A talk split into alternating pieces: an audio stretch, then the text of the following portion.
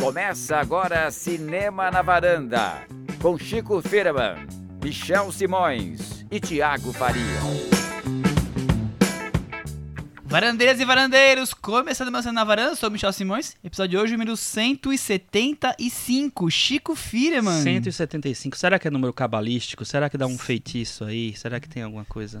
Tiago, como é que era o número da, da casa da bruxa no, no Chaves? Eu não lembro. 71? 71, bruxa ah, 71. Então, é. é vizinha dela. Eu tô sentindo uma vibe meio sombria aqui na varanda. É, Dançando no Obscuro, Chico Firman é o nome Quem do título pensou de nesse hoje. título, Michel? Estou perguntando pra você porque... Fui eu. Exatamente. É, pois é, Dançando no Obscuro porque nós vamos falar de coisas obscuras, né, macabras e tal, que é o remake de Suspiria, e Dançando porque eles estão dançando, que é uma escola de dança, muito afinal bem, de contas, muito bem né? explicado. Luca Guadagnino, depois de Me Chamo Pelo Seu Nome, fez um remake de Suspiria. Vamos falar com Versátil esse rapaz. pareci- parecidíssimos, né, Thiago? É uma... Olha, É é, uma- quase uma cópia, fotocópia, Assim, né? é, é- é tão óbvio, né, a sequência de sair de Me Chame Pelo Seu Nome e seguir pra Suspira, né? Vamos falar sobre isso. E vamos falar, vamos continuar falando de Alemanha, mas aí o filme não é passado da Alemanha, mas é um filme alemão. Em Trânsito, do Christian Petzold, que a gente já destacou na Varanda Awards. Awards? Foi? É, eu lembro que, que eu destaquei Ah, você lamentando destacou, que não ia estrear, e depois o filme foi comprado, imagino eu que as distribuidoras estão ouvindo Varanda. É, não, e, a Varanda. E o Suspiria também estava ameaçado de não estrear e terminou estreando também. A Varanda Interessante, né? Hoje, então, dois filmes estavam ameaçando não estrear, estrearam. Dois filmes com a Alemanha. Dois filmes com climas um pouco soturnos. Sombrios. Super. Dois com, com o nazismo de pano de fundo. E que nos levam a lugares que não estávamos esperando ir. Para onde não estávamos esperando ir. Thiago acabou É, criar eu, eu encontrei as, as- as conexões. que É, tem um trem para as estrelas. Exatamente, perfeito. Vamos falar sobre esses dois filmes então hoje. Relembrando, varandeiros, participem, mandem comentários no Facebook, no Instagram, no nosso site cinemanavaranda.com.br www.cinemavaranda.com.br Quer dizer, estamos nas redes, queremos a participação de vocês. É, vamos começar falando sobre Suspiria, gente. Vamos. Ô, Thiago, antes da gente falar de Suspiria, é... Eu lembro que a gente falou bem rapidamente em Dumbo que o Dumbo tinha muitas diferenças do, do filme anterior, né? Então era um remake com muita criação. E esse Suspiria também tem parte da mesma ideia, mas ele é bem diferente, né? Tem uma tendência aí de remakes re- recriados, reimaginados, saindo só do original. Você vê alguma coisa? Você vê alguns filmes desse, desse lado, assim? Pois é, o, o Suspiria eu acho que é o caso, um dos casos recentes que mais me impressionaram nesse sentido, de tomar o filme original mais como um ponto de partida para um segundo filme do que como um, Um uma, uma base para o filme inteiro. Uhum. É, tem outros casos. O, o Dumbo é, é- é também isso, né? O, o filme original é muito só humanos, né? é, é muito só a semente ali para um novo filme. Não sei se é uma tendência, mas eu tenho visto algo assim nesses remakes que a Disney tem desenvolvido, é, com essa intenção de não simplesmente refazer o que todo mundo já conhece, mas surpreender o público de alguma maneira.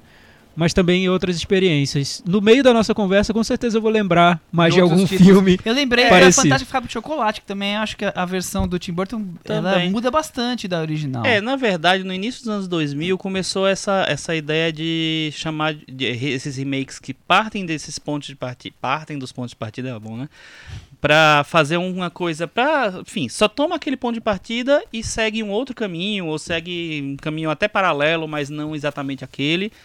É, eu lembro que um, que foi chamado assim foi As Panteras, do MacG. MacG que se fala? Sim. É, que pega é, o conceito do- das panteras, cria outros personagens, vai- vão fazer outro, outro tipo de coisa, faz uma coisa muito mais para humor do que para o, o que era a série de TV. É, É, virou um filme de ação, enquanto que o. Quase um filme de ação com comédia, enquanto que o outro era bem um, um filme policial. policial, um thriller, né, né? tal. É, então, acho que nos, nos últimos tempos tem rolado essa, essa diferenciação, em, em vez de fazer um remake ou mais literal ou muito próximo, de se afastar mais e tentar criar uma outra coisa em cima. Eu lembro que quando começou essa onda, eu, inclusive com as Panteras, eu fiquei meio puto. tipo assim, poxa, quer dizer que a outra pessoa pensa num negócio, cria um negócio, inventa um negócio, você simplesmente pega a ideia dela e vai fazer outra coisa. Por que não cria do zero? É, Aí depois passou.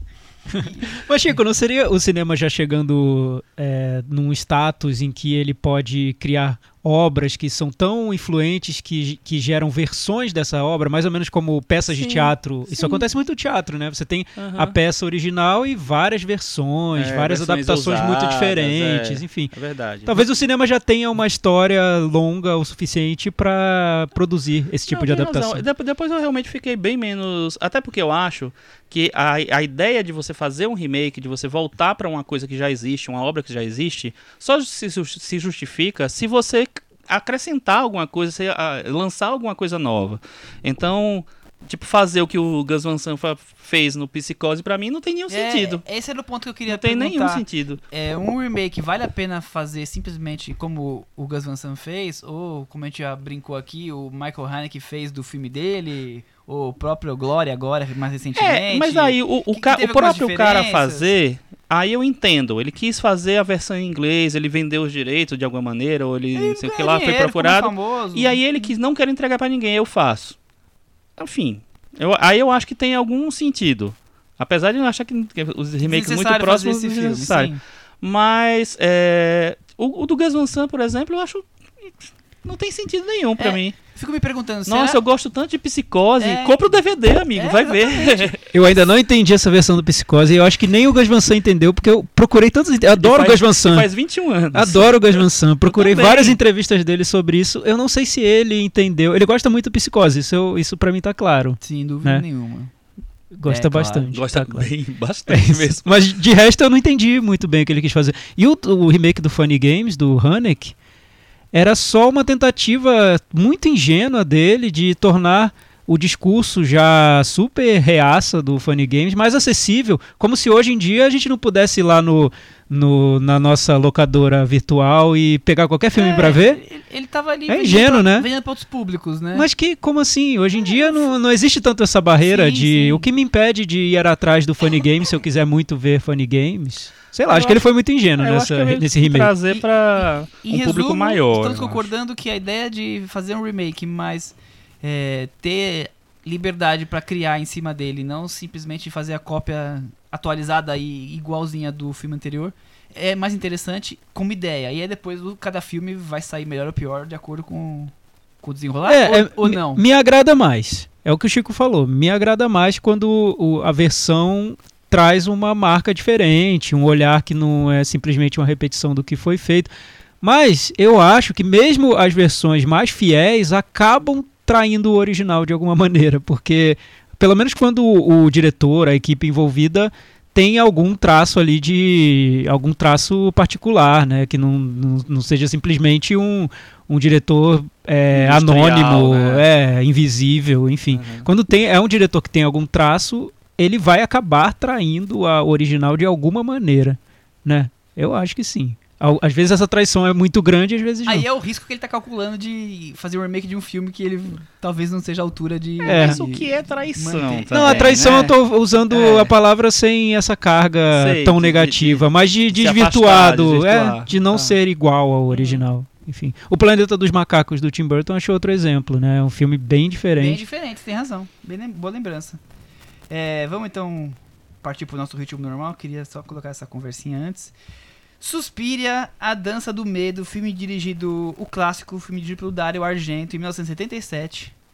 É, um dos maiores clássicos do terror, ou talvez um dos maiores clássicos do, do dia, diálogo. Do? Diallo, com certeza. Do terror também, eu acho, né? Assim. É porque. Filme de impacto, né? Tá, vai, con- continua, depois eu Não, vou não, falar. é isso. Eu ia perguntar pra vocês o que, que vocês acham do Suspiria de Dario Argento. Então, eu adoro Suspiro do Dario Argento. Eu acho um filme, assim, um dos grandes filmes visuais do, da história, talvez. Eu acho um filme incrível. Os filmes dele são muito visuais, tem muito um impacto é, plástico mesmo. É, só que, como quase todos os diálogos e, enfim, o, o horror italiano, de uma maneira geral, eu não... não eu, eu Você não acho abraça esse incrível. amor Não, todo. eu acho, eu, não, eu gosto bastante dos diálogos, mas não por um outro lado que me atrai muito no horror, que é me assustar. Eles não me assustam em nada. Mas eu, eu vejo tantas qualidades ali na, no gênero, no que eles fazem, que é incrível. Então por isso que eu falo, quando falo assim, ah, um dos grandes filmes de horror é, mas não é, um- não é um horror que assusta, né, pra ah, mim. sim, é, é. é um outra É. vertente Mas de eu horror, acho né? incrível, acho, acho fantástico. E você, Thiago, o que você tem de Ah, eu, eu adoro. Eu adoro. Eu revi recentemente. Eu acho que o filme continua muito forte, poderoso mesmo. E ele, o interessante do diálogo é que realmente, como o Chico disse, não me assusta. Como eu- o que é, não é o que eu busco num filme de, de terror tradicional. Mas o choque, Me te provoca, o né? choque formal que ele provoca no simples uso de cor, trilha sonora, cortes, enfim, no tratamento formal do, do cinema é algo que me impressiona muito. Eu acho uma delícia mesmo. A, a primeira cena do filme, que é a mulher chegando do, no aeroporto e abre uma um- a porta automática, entra uma, bate uma ventania e a trilha já se impõe ali, é inesquecível. e É uma cena boba, né? É. Então o filme é até difícil explicar o poder dele porque é uma força de linguagem cinematográfica pura que o filme está trabalhando ali. Então, quando você descreve a trama, parece até bobo e, e é bobo Simples, mesmo, né? né? É, mas o que é legal é a experiência de, de se envolver com o filme, de ser levado pela por tudo aquilo que ele traz como cinema. Como o Dario Argento embala a gente, né, pro, Sim. pro filme. Eu acho que é um, eu, eu adoro também. Eu acho um filme meio surrealista, com aquelas coisas exageradas, vibrantes. A trilha sonora daquela banda X, que eu esqueci Goblin. o nome. Goblin. É. totalmente diferente. É um filme que não assusta, mas ele me A provoca, ele trilha me deixa, do- do- todas as trilhas deles são maravilhosas. Maravilhosas, né? Maravilhosas. É um negócio incrível. me deixa assustado, sabe? Eu quero saber o que vai acontecer. Eu fico com medo não do susto, com medo aquele medo que pega você pelo estômago, assim. Então eu acho que Suspira é meio angustiante, assim. Acho E o legal é que ele cria um, um, um ambiente tão artificial, né? Que É. a todo momento você sabe que tá num filme. exagerado, sabe que tá vendo um é. filme. Isso eu acho muito legal, porque você envolver o espectador dessa maneira, com essa intensidade, de um jeito físico mesmo, e ao mesmo tempo mostrando que aquele, aquela visão é totalmente artificial, é um grande truque, né? É, não, é, ele é- consegue. é tipo você, você en- envolver pelo cinema mesmo. Exato, Você exatamente. assim, ah, eu estou fazendo cinema e, e- vem, vem pra mim. É, eu acho incrível. O- eu também revi o Suspira recentemente. O ano passado eu, eu- eu tive a chance de ver no cinema. Eu achei uma experiência maravilhosa. E se passasse hoje de novo, eu iria de novo. Agora a gente segura um pouco o Suspira e vamos falar rapidamente do diretor Luca Guadagnino, que a gente já falou sobre ele, um italiano de 47 anos. Falamos sobre ele no episódio número 110, Me Chame para o Seu Oscar, que era sobre Me Chame para o Seu Nome. E no fim das contas, não, ele não, ganhou, foi chamado para o ele Oscar. acabou chamado, Coitado. Não, chamado foi, Chama- né? é, Mas não- é, não- foi convidado, não verdade, premiado. É o sexto longa de ficção dele, ele também tem uma quantidade grande de documentários e curtas, então ele deve ter uns 30 quase fi- filmes como um todo, 25, uma quantidade bem grande. Aham. Eu achei interessante que eu fui estudar um pouquinho sobre ele. Ele nasceu em Palermo, mas ele passou parte da infância dele na Etiópia. O pai dele Olha, era professor de, de história da arte, alguma história, de alguma coisa da, ita- da italiano e, e passou uns anos na Etiópia. Ele tem 29 créditos como diretor. E ele fez, escreveu uma tese na faculdade como tratamento de, como fechamento do curso sobre o Jonathan Demme. Olha só, achei curiosa essa, Hum. eu acho que, essa se não me relação. engano, tem uma, assinatura, um- uma dedicatória pro Jonathan Demme no final de Suspira, não é isso? Não, Eu acho que Não me sim. lembro. Acho que sim. É, lembrando então da carreira dele, os longas metragens, que são seis, ele começou com The Protagonist, que já tinha a Tilda Swinton, em 1999. Hum. Depois acho que ele ficou mais famoso com 100 Escovadas Antes de Dormir, né? É, eu nunca vi esse filme, Também não. foi mesmo. Foi o Melissa P, né? E depois veio a fase, é, como é que podemos dizer assim, burguesia, Hum. com um sonho de amor, um mergulho do passado, que é aquele Big Splasher, Uhum. e Me Chame Para o Seu Nome. Não seria a burguesia fede, seria a burguesia cheira muito bem. Exatamente. Burguesia muito cheirosa. A burguesia usando colônia, A burguesia é uma delícia. da, pra, à a beira da piscina. A burguesia é, pode ser um pouco estranha, mas, mas é burguesia Eu, ainda. eu sempre imagino a burguesia vestida de bermuda, camisa social aberta, com cheiro de Colônia. Esses são os filmes do Luca Guadagnino. Você descreveu perfeitamente, Michel. Acho que Luca se o filme fosse um personagem, seria isso Seria que você descreveu. exatamente isso. Exato. Essa é a sensação que eu tenho vendo os filmes dele. É. Vocês gostam do cinema de Lucas Guadagnino? Eu gosto muito do Me Chame Pelo Seu Nome. Os outros eu vejo qualidades, mas não, nenhum me envolve tanto como esse. Tiago. Então, depois de ter visto, visto Suspiria, eu já não sei o que dizer. Segura o suspiro. Tá, vou segurar o Tá Suspiria. pra eu, eu gosto do Me Chame pelo Seu Nome, mas não, não é um filme que, te- que, que me arrebatou tanto assim por alguns problemas é, que eu vejo no Problema filme. problema. eu já falei sobre ele. quiser saber Ouça o episódio 100, Me Chame para o seu 110. Oscar. Fazendo propaganda, autopropaganda, É né? Que necessário, maravilha. né? Claro, retropropaganda. Os anteriores, eu acho que são filmes que têm. É, para mim, eles não sabem trabalhar o excesso. Eu entendo que há graça no excesso e o Dario Argento, mais do que ninguém, sabe do trabalhar com excesso, excesso, né? né? Ele faz um cinema que explode, no, um cinema ao oposto do, do minimalismo. E o Luca Guadagnino ele também gosta de excesso, só que é um outro tipo de excesso. Acho que ele vai buscar muito é, o cinema do Fassbinder, os grandes melodramas, o cinema, a maneira como Antonioni filmava a burguesia. Então, e são todos diretores muito que lidavam com a grandiosidade, o Visconti. Só que eu às vezes sinto que é uma grandiosidade que não tem muita coisa dentro, que é um são filmes grandiosos, mas que não, mas ao mesmo tempo um pouco inflados na grandiosidade deles. Eu, se você perguntar pra mim o que eu tirei de I Am Love, é o Sou Amor, I Am Love, É Um sonho de um amor. sonho de amor ou o A Bigger Splash, não sei. Foram experiências às vezes agradáveis, às vezes entediantes, não sei se o que eu tirei deles. Eu acho que são filmes irregulares. É, É, eu enfim, que- eu vejo um diretor muito ambicioso e com essa ambição de ser grande, de, de, de ser, de tratar de, de da burguesia e elevar isso a um grande cinema. Eu acho que ele se saiu bem no Me Chame pelo Seu Nome porque lá ele encontrou uma, um tom que que condiz com a trama que ele está querendo narrar. Então, todo esse frescor que a trama exigia, ele conseguiu com num tom muito exato que eu não vejo tanto nos outros filmes. É, eu tenho uma impressão parecida com, com a sua. Eu acho que ele foi tentando se construir como cineasta aí de maneiras meio irregulares, mas eu acho que aí Me Chame Pelo Seu Nome ele acerta no tom, é um filme que combina com, com o que ele estava fazendo, mas que ele traz algo mais, ele traz uma, um- uma coisa de sentimento que os outros filmes não, não traziam, pelo menos pra mim. E aí Me Chame Pelo Seu Nome, sem dúvida, me chamou a atenção. Aí chegou Chamou. Suspiria. Chegamos com Suspiria e vamos para a sinopse. Só por uma coisa, eu bem concordo com vocês. Eu acho que o Me Chama Seu Nome é um filme muito mais bem resolvido. Eu gosto demais do filme, realmente já falei sobre isso várias vezes.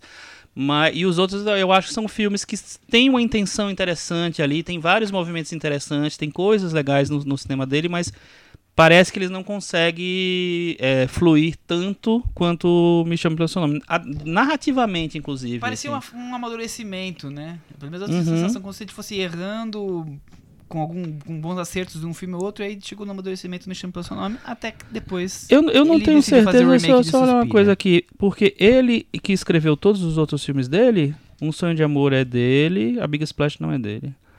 É, não sei, podia ser um problema dele como roteirista. O, o Sem Escovados é dele também. Que o Me Chama Pelo Seu Nome é o James Ivory, também tem isso, né? ah, tem esse Você tem um detalhe. grande, um grande escritor ali. É, ele é dirigir, uma- já contou essa história aqui no, no É, episódio ele é Pelo Seu Nome. exatamente. Vamos lá. Vamos pra sinopse então?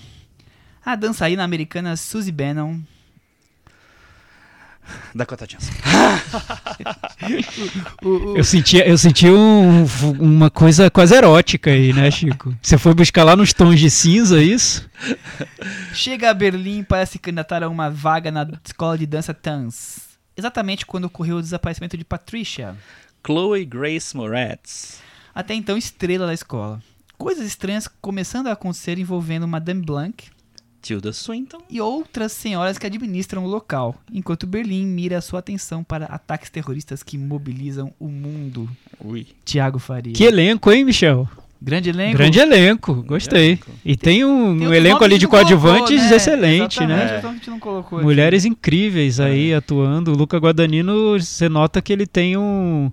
um- o cara tem Prestígio, prestígio né? no, no cinema. E, e a primeira coisa é essa relação dele com a Tilda, né? Né? Uma Eu coisa já quase. perdi as contas quantos filmes que eles fizeram juntos aqui, quatro talvez, mais. Nesse ela interpreta três personagens? É, vamos chegar lá, mais Tá. três personagens. Tico Firman, o que, que você achou do filme? Então, vamos lá. É, eu acho bem interessante.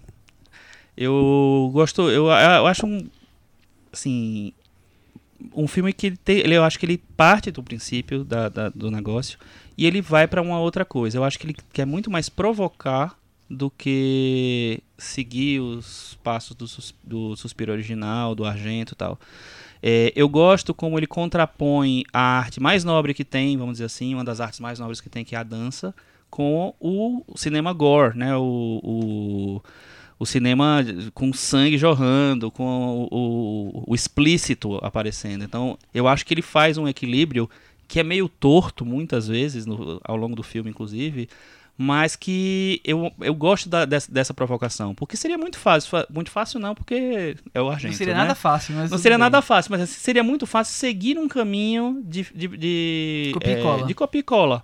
E eu acho que ele não, ele se arrisca. Ele parte daquele ponto, é, ponto de partida e ele faz um outro filme. Eu não acho que é, uma, que é um. dá pra chamar de remake.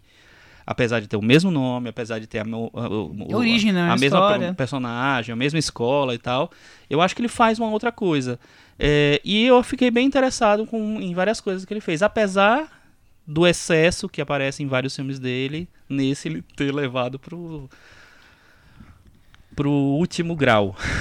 Tiago, você, quando a gente tava falando sobre o Lucas exatamente antes de Suspira, falou do excesso que você via nos filmes dele.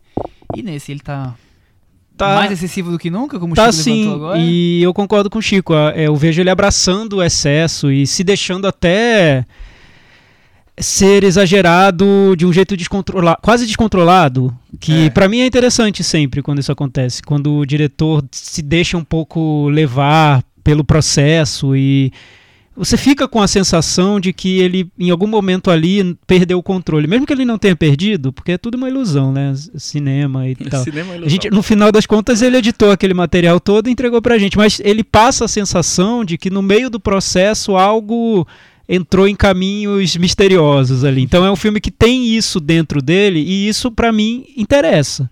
Tem até alguns momentos ali que o filme usa uma fotografia que parece um digital em slow motion que me lembra o David Lynch do Inland Empire. Então, parece que ele está buscando algumas outras conexões com o cinema mais experimental, com o cinema não não tão clássico, ao mesmo tempo que tem outras cenas que remetem também ao, ao que o Visconti fazia, ao que o Fassbinder fazia, Tem- vejo muito do, do Fassbinder no filme.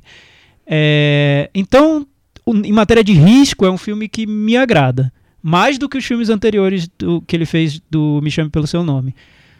O que eu não gosto no filme é que também para mim parece um filme que ele sai do nada, chega a lugar algum e tem coisas muito interessantes no meio do caminho, sabe? Mas quando eu paro para refletir sobre ele depois que eu assisti, parece que o filme não, não fechou nenhuma ideia especial, não tá tratando de nenhum tema que me seja, pareça muito interessante. Tudo que ele trouxe de reflexão histórica para mim não levou a lugar nenhum. É como se eu pegasse o filme na mão e ele se dissolvesse. Uhum. Então isso segue me incomodando no cinema dele. Apesar de eu ter achado a experiência em alguns momentos forte e interessante. Mas são duas horas e meia de filme. Tem também vários momentos que para mim foram entediantes, foram pretensiosos demais, me irritaram. Então, no, no todo, é um filme que para mim é irregular, porém interessante. Coisas positivas que eu vejo. Primeiro que ele, ele, desde que ele divulgou o filme, ele deixou claro que não era um remake, que era uma versão dele sobre a história. Até porque eu achei interessante, eu vi uma entrevista com ele, ele contando que quando ele era garoto, ele passou na porta de um restaurante e viu o Dario Argento.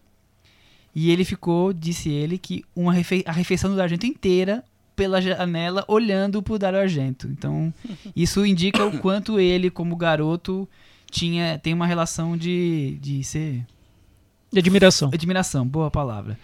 Então já, já vem disso e aí ele não falou isso na, na entrevista, pelo menos no corte de entrevista que eu vi, que ele.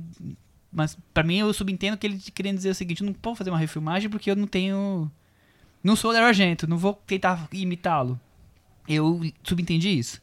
E ele realmente foge, ele faz algumas coisas parecidas e foge em outras coisas. Então eu achei muito interessante, por exemplo, essa preocupação dele de tentar imitar o cinema dos anos 70 em alguns enquadramentos, principalmente na primeira metade. Então, é, os cortes, é, o zoom in, que usa muitas vezes, eu achei legal isso. Por outro lado, enquanto o, o filme do da Argento é super colorido, esse tem o vermelho muito forte e o resto coisas muito opacas, coisas muito É, frias, desbotado. que já, já é um querendo diferenciar totalmente do filme. Essa Então. preocupação até, até forçada dele de não quero que o filme se pareça quase nada com o Suspira tirando a espinha central da, da história. É, e- eu acho legal isso. E eu, eu também acho muito legal. Acho, tem várias coisas que eu, que eu também não consegui chegar a uma conclusão exatamente o que ele quer, mas me, fer- me fizeram pensar é, de como ele como foi o processo de criação dele. Por exemplo, Suspiria, como você falou, é um filme todo escorado nas cores. É um filme que de explosão de cores. É o vermelho o tempo O inteiro. azul, amarelo. tudo é muito colorido. É tudo. O cinema do Dario Argento tem isso muito, né? O Giallo tem isso muito. Mas Suspiria talvez seja o mais radical de todos. É, e esse filme, aí ele vai e faz um filme desbotado, vamos dizer assim. Então, ah, poxa, ah, que só se diferenciar, pode ter sido também.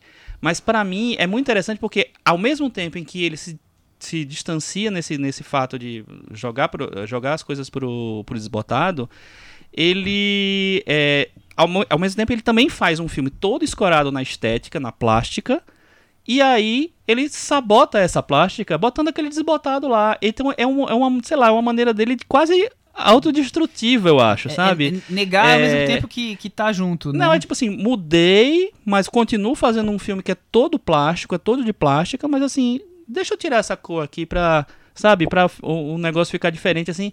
É quase como se fosse uma autossabotagem que eu acho que funciona, pra mim funcionou. Acho, acho que tem um sentido ali. Não sei se eu consegui me explicar, Não, acho mas... que Não, ótimo. Eu, eu entendi. Eu nem tinha percebido tanto isso no filme e acho que tá, tá perfeita a explicação. Por outro lado, as coisas que eu sinto mais problemática. Prim- Primeiro, pra mim, a problemática, eu vou evitar os spoilers. A, personagem central, pra mim, tem uma mudança muito drástica. Enquanto no, no primeiro filme ela tá lá surpreendendo e descobrindo todas as coisas estranhas que estão acontecendo, nessa ela me parece uma, uma personagem como se ela seguisse um caminho, quase um imã que atraísse ela pro, pro final do filme. Então ela não, não vejo uma personagem que tá questionando, com medo, onde eu vim parar. Mas não é realmente essa é personagem. completamente diferente. É. São personagens muito diferentes. Eu acho que além Tirando do... da Americana Dançarina, É, parou acho ali que além do imã, eu acho que ela, tipo, na verdade, é um personagem que não é aquilo que ela se apresenta.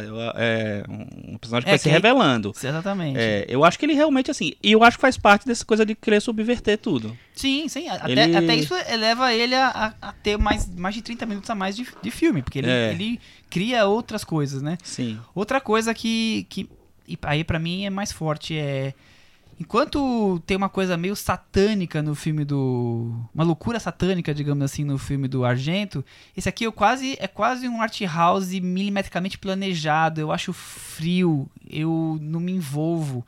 Então eu vejo o sangue jorrando, eu vejo as cenas acontecendo e tirando a que talvez seja a grande cena do filme, que é a a, a dança espancamento, dança, dança é, versus espancamento, pra evitar spoilers. Eu, o resto eu vejo, tá na tela, eu vejo a técnica, eu vejo o porquê que ele tá querendo fazer, mas não me envolve, não me, não me abraça. E aí eu fico me afastando do filme. É, ne- nesse, é, nesse ponto eu acho interessante o que você falou, porque a, o Suspiro original realmente é isso, é uma loucura, é, uma, é um devaneio e tal. Uma sandice, E né? nesse tudo bem, eu acho que é um filme muito mais controlado. Apesar de que o Suspiria original também tem controlado por causa de toda a questão plástica mesmo que ele impõe pro filme. Mas nesse não, ele parece um filme mais muito mili- milimetricamente, só que ele, o devaneio pra mim é outro. É, é tipo quase com uma. O devaneio do exagero, assim, sabe? Ah, é, aquele final absurdo, naquela sequência de sei lá quantos minutos absurda, totalmente de- na, naquela cor que você falou, digital absurdo também, sabe? Que, que eu achei. Eu acho que ele é controlado até certo ponto, né? É. Ele é controlado, é porque eu- o que mais eu acho, que- acho que pra mim a diferença mais chocante entre os filmes é que o, o Suspiria novo ele começa num tom realista. Ele começa Uhum. narrando um filme com uma, uma trama realista. Sim, é e que é a última coisa que o Suspiria do Dario Argento Sim, é, é realista. aham. Você falou surrealista. Eu acho, acho que é mais surrealista. É como se fosse um sonho louco, né? Uhum. Eu acho que é por aí. Super. E o, e o do Luca Guadagnino não, parece que ele tá contando uma trama convencional.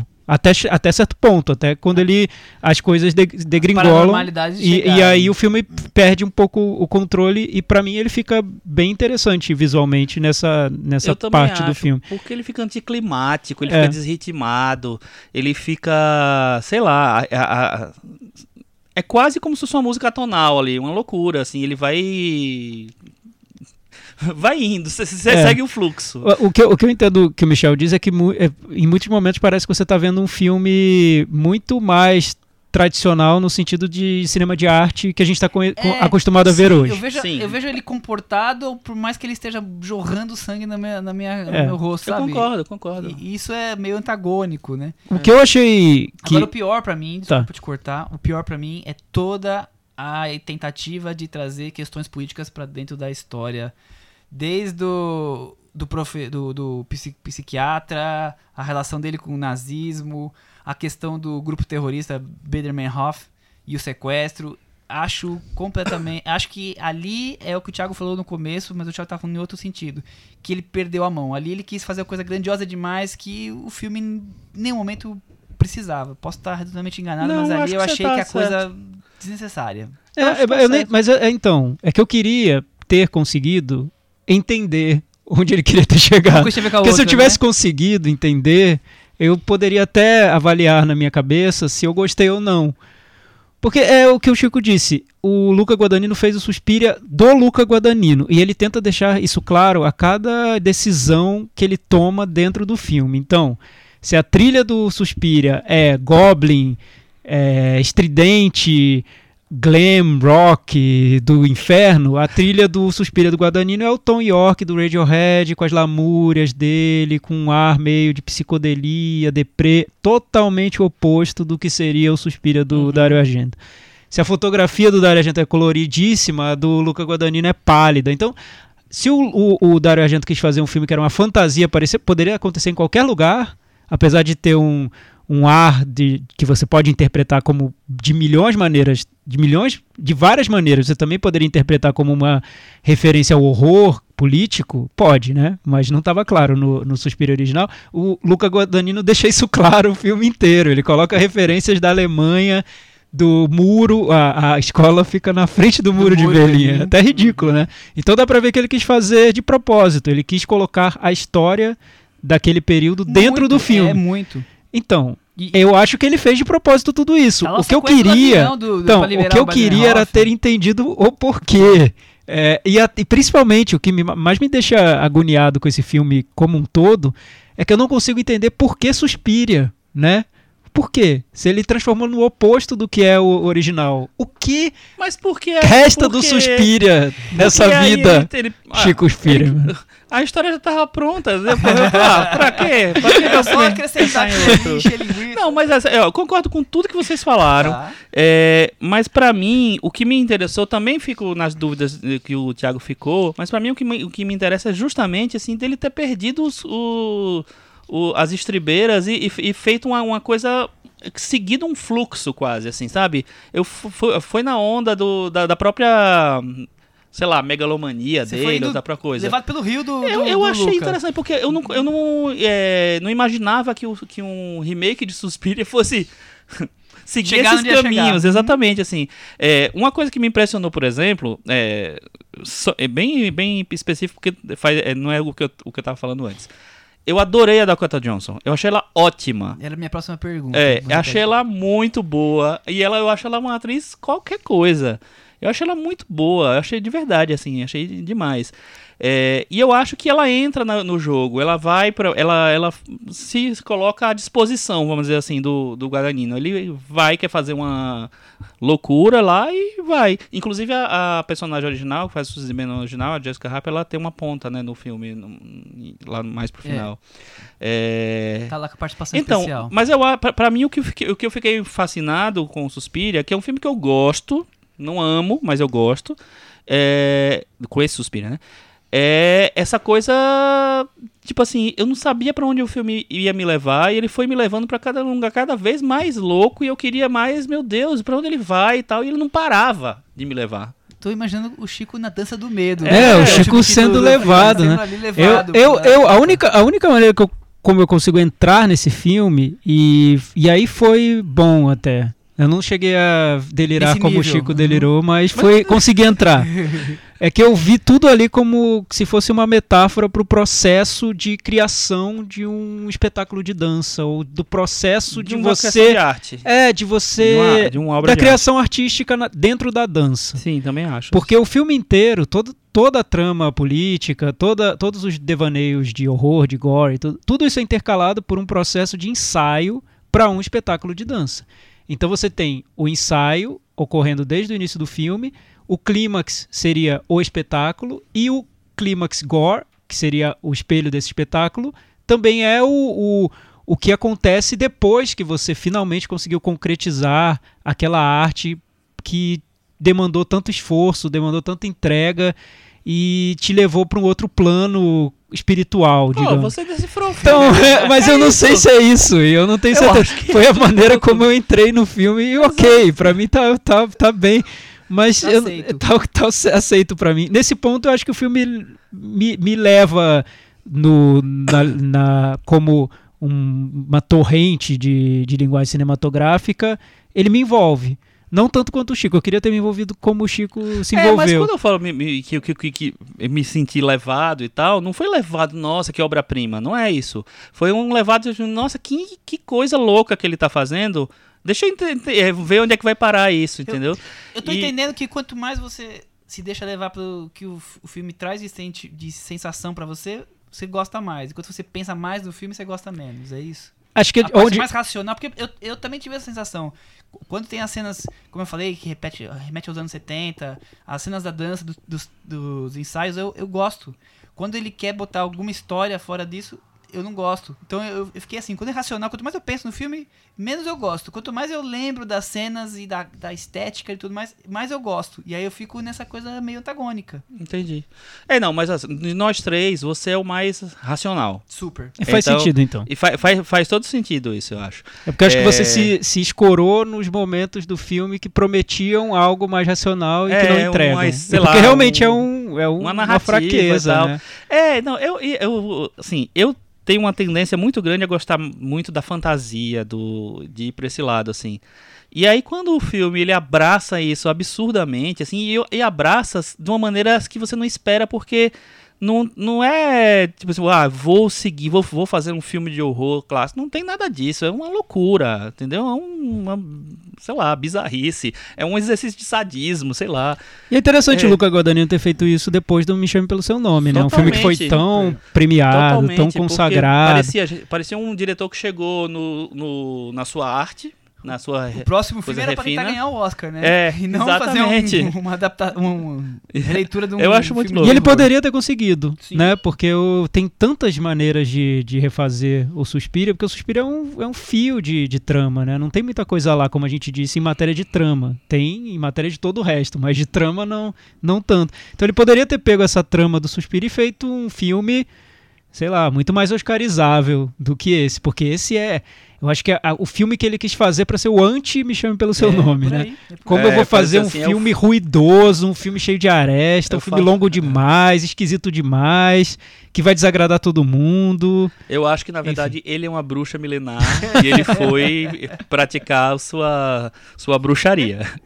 Tiago Chico comentou da, da, da cota. E a Tilda?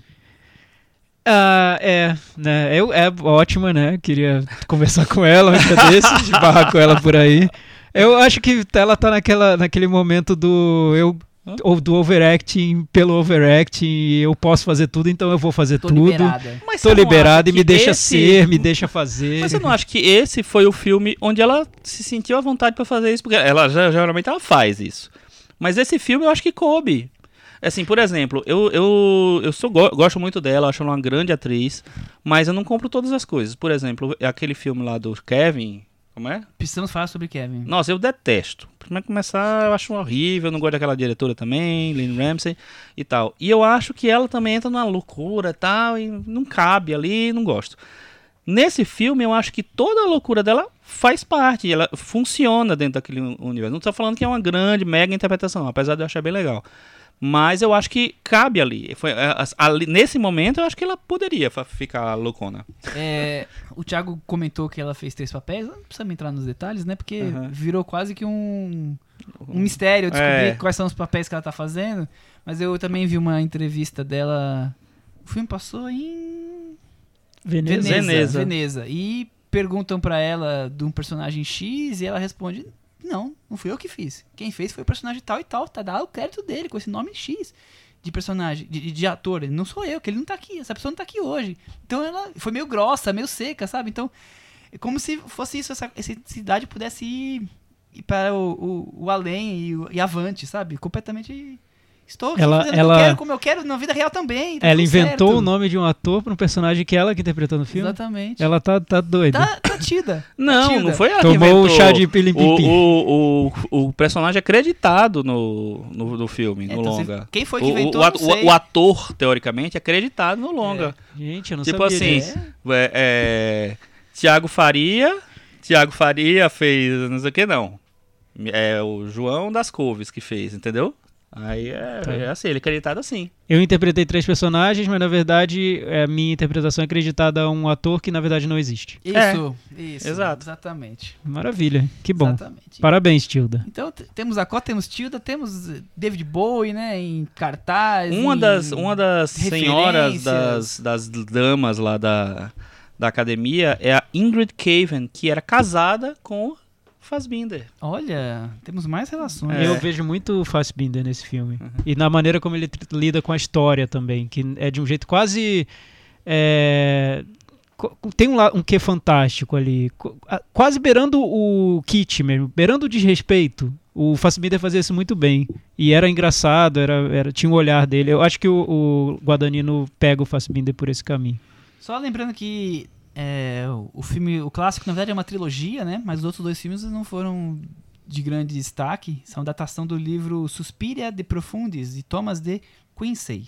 Vocês assistiram os outros? Não, mas quais são esses outros? É, temos mais dois filmes. Mas são do Dario Argento Não também? são do Dario Argento. Ah, mas é uma trilogia? Mas é uma trilogia, é. Nossa, nunca soube disso. A ideia é que são três mães, e aí cada Ah. filme é passado na casa de uma das mães. Então a mãe Suspirion, e as outras duas mães, uma em Nova York, outra em outra Ah.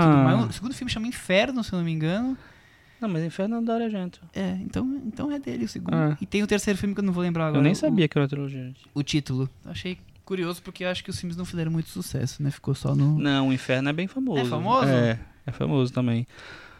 Mas fala, vai. Agora acho que eu vou pro Metavaranda, a não sei que alguém tenha mais algo a acrescentar em Suspiria. Qual é a sua nota, Michel? Minha nota é 5, Thiago Faria. Cinco. Então, eu ia mais ou menos no seu caminho, mas o Chico convenceu, convenceu. me conseguiu me levar Olha. pro, pro porão da dança.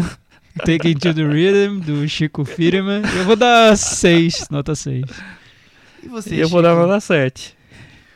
Com isso, o Suspiria ficou com 60 no Metavaranda. Está na varanda. Está na varanda. Olha. Na varanda. Veio aqui fazer uma dança do medo pra vocês. Viu? Vocês achavam que a gente ia detonar o Suspiria? Se enganaram. Enganaram, tá vendo? O filme ficou. Agora vamos continuar falando de Alemanha. Talvez alguém possa comparar alguma coisa com Fassbinder, talvez não. Vamos descobrir. Vamos falar de Em Trânsito. Filme do diretor alemão Christian Petzold, que nós infelizmente até agora não falamos de nenhum filme dele, vai ser o primeiro. Ele tem 58 anos e eu achei interessante que ele cumpriu o serviço militar dele num pequeno cineclube daquela associação cristã de moços aí, YM. Peraí. Peraí. Ele, fe... ele cumpriu o, o, o, serviço militar num, num, é, ci- não, no cinema. também isso. Melhor mas- serviço militar, É, eu achei- bora, bora pro exército. Volta a reservista. Volta a ditadura, golpe militar. também. Vamos todo mundo pro cinema. Isso foi em 1979. O que, que ele fazia, Ele porteiro? Ele exibia filmes para jovens com problemas, com problemas familiares. É uma santa Eita! alma, né? Que É maravilha. uma santa alma, achei muito curioso. Ele é conhecido como ser um, um dos principais expoentes do movimento cinematográfico contemporâneo, conhecido como Escola de Berlim. Sim. Outros dois destaques são a Angela Schnalek e o Thomas Arslan. Angela Schnalek a gente já falou algum, algum filme dela que passou no Indie. É, falou pouco. Por Falou por cima, É. né? O Thomas Arslan acho o que... caminho de casa. É, alguma coisa assim. coisa assim. Tomás, eu, fi- eu vi um filme dele que ganhou um prêmio em, em algum festival. Ele ganhou a direção, se não me engano. Mas a gente- foi roteiro. Isso é a primeira análise de mostrar que cinema alemão já teve mais prestigiado, né? É, eu acho que o Petzold tem um espaço interessante na filmografia, não, no cinema internacional hoje em dia, mas o, o Thomas Arlan e a Angela Schneck não, não conseguiram ainda emplacar. Não, eu acho que ela ganhou um prêmio. Ganhou, mas assim, É. não é, não é a favorita pra entrar em Cannes todo ano, né? Assim, Sim, não, sim, não é com um, certeza não. um dos diretores que estão na primeira linha, assim. E o cinema alemão já teve Wim Wenders, Fassbinder, quer dizer, teve a sua fase de ouro. O Petzold talvez seja hoje o nome mais forte. Mesmo assim, por exemplo, no Brasil sofre para os filmes dele estrearem, né? O Pois é. 15 filme, entre filme e telefilmes dele, ele tem, Uhum. ele tem uma quantidade grande de telefilmes. e os dois mais famosos, sem dúvida, são Phoenix e Bárbara. Bárbara, inclusive, ele ganhou a melhor direção em Berlim e concorreu ao filme estrangeiro no Oscar. Não. Foi, teve na pré-lista, teve ali, né? Talvez. Eu, eu, eu não lembro direito, mas, mas acho que sim. Thiago, você conhece alguma coisa do cinema dele? Conheço, Gosta? conheço sim, gosto, gosto bem. O Phoenix é um filme que eu adoro. Eu acho. E, e eu entendo por que ele não é tão elogiado em festivais, tão visível assim no cenário internacional. Porque eu acho que ele faz um cinema que ao mesmo tempo ele, é, ele aparenta ser muito elegante, com, com referências muito clássicas, às vezes de melodrama, mas ele guarda o sentido dele mais forte, mais potente nas entrelinhas. Então, não é tão simples assim quanto parece. E às vezes parece simples demais. Acho que muita gente bate o olho e fala: ah, é mais um cineasta de arte que gosta de melodrama e faz binder e deixa pra lá. Quando você realmente entra nos filmes dele e é levado pelos filmes, você nota que ele quer transgredir de maneiras muito profundas, mas também muito sutis. Então, por isso eu acho que ele é um dos diretores mais interessantes que estão na ativa, estão trabalhando hoje, embora não seja tão reconhecido quanto merecia. Perfeita definição, eu concordo com gênero e grau. E Eu, eu concordo também. Eu também, os, os filmes que eu vi dele foram esses, esses que você citou, o Bárbara, o, o Phoenix e o Em, Em Trânsito, Trânsito. agora. E pra mim foi numa escalada. Eu gosto do Bárbara, eu gosto mais do, do Phoenix e esse eu gosto muito. Depois vou revelar detalhes. Ai, meu Deus. É, Aguenta coração. eu, eu, muito antes da gente decidir falar desse filme, eu tinha decidido que esse ano eu ia fazer uma Retrô. busca em, em, em torno dos filmes dele. Então eu vi os dois primeiros filmes até agora, que são dois telefilmes. Um chama-se Pilots, que é uma. é um- Não é uma datação, é uma inspiração no filme do Michael Cimino, aquele último golpe. Mas lembra um Uhum. pouco de Bonnie Clyde. Uhum. E o segundo filme, o Cuba Libre, é também é uma livre inspiração no Curvas do Destino, um filme no ar. Então, ele sempre tá ligado, principalmente no começo de carreira, sempre ligado com, essa coisa que até deve ele serviu o exército, né? Quer dizer, de cinema, de ele tem uma relação muito forte. Mas são filmes que buscam mais do realismo, então, no começo da carreira, esses dois primeiros filmes. E agora ele já tá com essa coisa mais melodrama romântico, com sombras de Segunda Guerra. Ele tem, né, esses últimos dois, três filmes já tem um pouco disso. Fora essa coisa elegante que o Thiago falou, que, eu, que me encanta, pra falar a verdade. Eu também acho o cinema dele muito é muito forte e é muito consistente, né? Você vê que é um cara que ele domina o que ele tá fazendo, assim, a, a direção, a, a- a direção de atores, a- o- como, como ele segura um, um filme. Ele é muito, ele parece ser muito rígido, me parece. É, Tem um filme sobre controle, um filme né? totalmente As sobre controle. Ele sabe o que ele tá filme, fazendo. é. Ele sabe o que ele tá fazendo. Pois é, e até o Phoenix e o Em Trânsito são filmes de duração curta, né? O- Eu, lembro que o Phoenix tinha uma hora e meia, esse tem uma hora e Sim. quarenta. Então ele consegue ser conciso no que ele quer fazer. O que eu vejo que algumas pessoas com quem eu conversei e que não gostaram tanto do- dos filmes dele, principalmente do Em Trânsito, elas apontam que elas notam uma certa frieza nessa maneira como ele filma, como se ele tivesse tudo tão sob controle que ele vai juntando as peças dele do, do quebra-cabeça que ele está formando e só esquece do detalhe que é a emoção.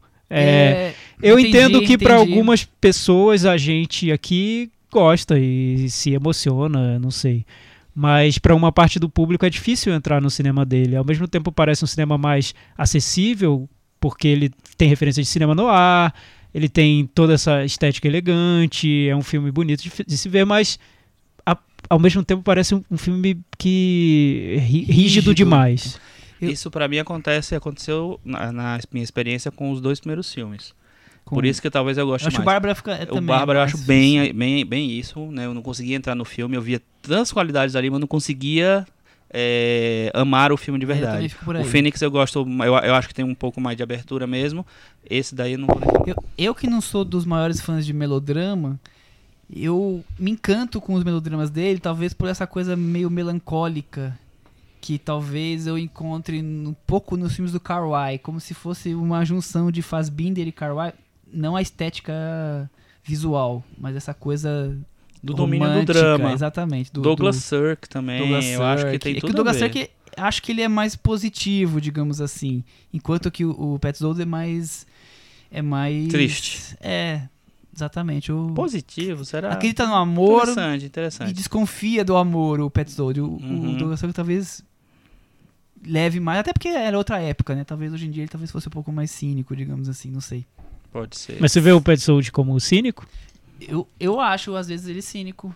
Será Eu- cínico? é cínico nessa coisa do desse amor que é super sentido, mas que ele te transmite com pouco sentimento na, na, na coisa fria, mas eu consigo captar. Ele tem um tom de melodrama que eu pego. E talvez boa parte das pessoas que, como o Thiago falou, que não gostam é por isso, que sentem frio, onde eu, onde eu mergulho mais profundo. Mas é, é sensação, é subjetivo isso, né? É, porque você nota onde ele quer chegar, né? E, Alguns e- vão só, só notar, outros vão sentir, né? Exato. E o o que eu acho é que pra mim me satisfaz é, a parte intelectual do cinema dele. Eu, eu, eu entendo que talvez falte esse lado mais emotivo e talvez devesse ser mais sentimental, talvez, não sei, mas é, me satisfaz o que ele faz dentro do filme é, como exercício intelectual mesmo. É interessante. Tanto que no, no Em Trânsito, o único momento que me deu um, um baque mais sentimental foi quando entraram os créditos finais com uma música que eu senti ali, o, eu- o sentido do filme se materializou pra mim. Entendi. E eu entendi que era quase um filme punk, rock, que não se revelou, e só se revelou no, quando entrou a música dos créditos finais. Vê que louco, né? Mas eu admiro muito, o cinema dele, não necessariamente como um cinema sentimental, e eu nem sei se eu busco isso no cinema dele. Engraçado, né? Vamos pro sinopse? Vamos. Na França, dominada pela ocupação nazista, George Franz Rogowski. tenta fugir e acaba por roubar os manuscritos de um autor falecido para assumir sua identidade. Em Marseille, acaba conhecendo Marie, Paula Beer. desesperada em busca do marido desaparecido, o autor que George finge ser. Que estava complicado fica mais difícil quando ele se apaixona por ela, Thiago Faria. Bela trama, é a próxima novela das seis. Órfãos da Terra, talvez. Órfãos do Amor. Refugiados em transe. Muito bom. Eu vi um filme do Frank Capra esse fim de, Capra esse fim de semana que é Órfãos de alguma coisa, esqueci o título agora. Órfãos da é legal. Tempestade? Acho que é, Órfãos da Tempestade, é legal. Não, deve ser do. É, tá. Não sei, é órfão É, de alguma é. coisa. Tiago Faria, o que, que você achou de Em Trânsito? Então, o, o- a satisfação intelectual do filme nesse caso, pra mim, é que ele faz um filme. Isso é óbvio que muita gente já comentou quando comentou sobre Em Trânsito, que ele sobrepõe duas épocas. Ele se inspirou num filme sobre nazismo, o drama do- de um grupo de refugiados É- fugindo de- da Se ameaça ele falar, nazista. mas ele adaptou um romance de 1944 da Anna Seggers. É. Sim, exato. Então é um filme é um filme adaptado de um romance sobre a Segunda Guerra, sobre o cerco dos nazistas Na a refugiados ocupada. na França ocupada. Só que ele pega esse romance e ele traz para o presente ou para um tempo que a gente não consegue não consegue identificar Ele- qual. ele cria só que é contemporâneo. Ele cria uma realidade paralela, né? É, então Que o- é hoje, mas a França está ocupada pelos nazistas. exato. É, Pontuando muito. tá nos no- dias de hoje, Ele mas traz o nazismo pro dias de no hoje. dia de hoje, é. É então, isso. exato, exatamente, é isso. Mas sem ficar explodindo bomba, só mostrando. É, então você tem, né? você passa o filme inteiro refletindo sobre o que seria essa sobreposição de uma época na outra e o que isso significa. E o filme resolve tudo isso muito bem. Ao contrário do Suspiria, do Luca Guadagnino, eu acho que nesse não tem ponto sem nó. Tá tudo, tudo faz sentido na sobreposição que ele quer fazer. Você nota o drama dos refugiados de hoje sendo espelhados pelo drama dos refugiados da, da Segunda Guerra o que, que uma coisa é, ecoa na outra e como o passado não se resolve, esse sentimento de que, na verdade, o estado de exceção sempre existiu, que é um estado de espírito. Então, o filme traça isso muito bem intelectualmente, como exercício ali da, dessa reflexão de um tempo sobreposto ao outro. perfeito. Eu me satisfaz muito nesse ponto. E você, Chico? Olha, eu fiquei Olha, completamente apaixonado por esse filme. Eu acho, ah, hoje pra mim é o, é o melhor filme que eu vi esse ano, que estreou esse ano. É, eu tava, fui- eu fiquei tão interessado que eu fui atrás pra entender o que era exatamente o romance da Anna Segers. E ah, o romance tem uma diferença muito grande, assim, além do- da, da diferença temporal, o, o romance foi escrito e se passa na Segunda Guerra, e ele traz isso pra hoje. é, o personagem principal do romance é o narrador, que nesse ne- que não é o cara que tá que tá que faz a ação, que, né, que na verdade o narrador ele vive toda a situação. Como se fosse na primeira pessoa. É, é um filme em, em primeira pessoa. Então o narrador que se apaixona pela mulher, é o narrador que vive todas a- aquelas coisas. E é, o que ele faz aqui, ele distancia, ele tira o narrador, é, de- separa o narrador do, do personagem principal, né? É uma outra pessoa. É, e a partir dessa, de- de- é, dessa tática, sei lá, vamos dizer assim, de é, separar o narrador, ele cria para mim um exercício de narrativa que eu acho sensacional, porque assim, é, muita gente critica voice-over, né, narração Eu- eu em off e bastante, tal, Mas, que mas é bem usado. nesse filme eu acho que é assim, é um, para mim é um casamento perfeito, porque o narrador ele entra não só para narrar a história, para contar a história principal, porque a, a história principal já está sendo contada. Ele ele entra para tipo assim, é, complementar, meio analisar e interpretar o que é as, as coisas. Então ele vem com a, ele amplia tudo o que está acontecendo. É, e é muito interessante assim quando é, co- como ele guarda o segredo de quem é o narrador até o final. É, para mim assim foi muito sedutor é, acompanhar a maneira como ele faz aquilo. E eu, eu gosto muito é, dessa coisa dele trazer o, o, o romance, né, para o nazismo, né, para os dias de hoje, porque ele meio que quase que cria uma distopia. E eu sou muito fã de distopias e, e ficção científica. E, eu, e, e apesar do, do filme ter uma pegada muito realista, muito, né, tem uma coisa de fantasia também que vai acompanhar, acompanha tudo aquilo assim. É, que época é aquela? Que, que pessoas são aquelas? Que nazismo é esse, sabe? Que que tá é, acontecendo aqui é o, é o nazismo mesmo, tal. Então eu fiquei muito seduzido por isso. É, e aí eu acho que tem várias interpretações também do que nazismo é esse, de, é, falando dos dias atuais é, também.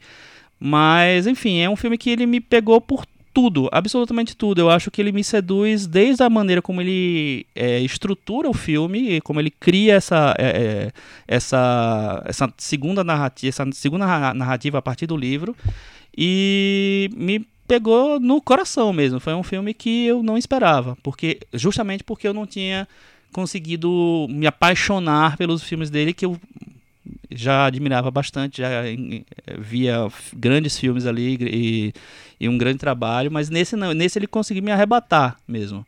Foi um negócio meio impressionante. Você Eu só vi- viu uma vez? Chico? eu vi duas vezes. E, e na, na, na primeira eu, eu, eh, assisti isso. Nossa, que filme incrível, maravilhoso tal, não sei o quê. Nove. Nove. Aí tal. Na segunda, eu disse assim, nossa, eu realmente amo esse filme. Assim, foi, ficou impressionante. Assim, eu fiquei. eu- Você botou 9.9. na segunda, eu fiquei pensando assim, nossa, já revelei meu metavarana, né? É, eu, eu fiquei, nossa, agora eu vou ver o filme e vai- vou achar um monte de defeito. Não, me, me levei de novo Não pelo estão lá os filme. Eu acho que é um cinema que cresce com revisões. Eu não É. revi o Em Trânsito ainda, eu quero Uhum. rever.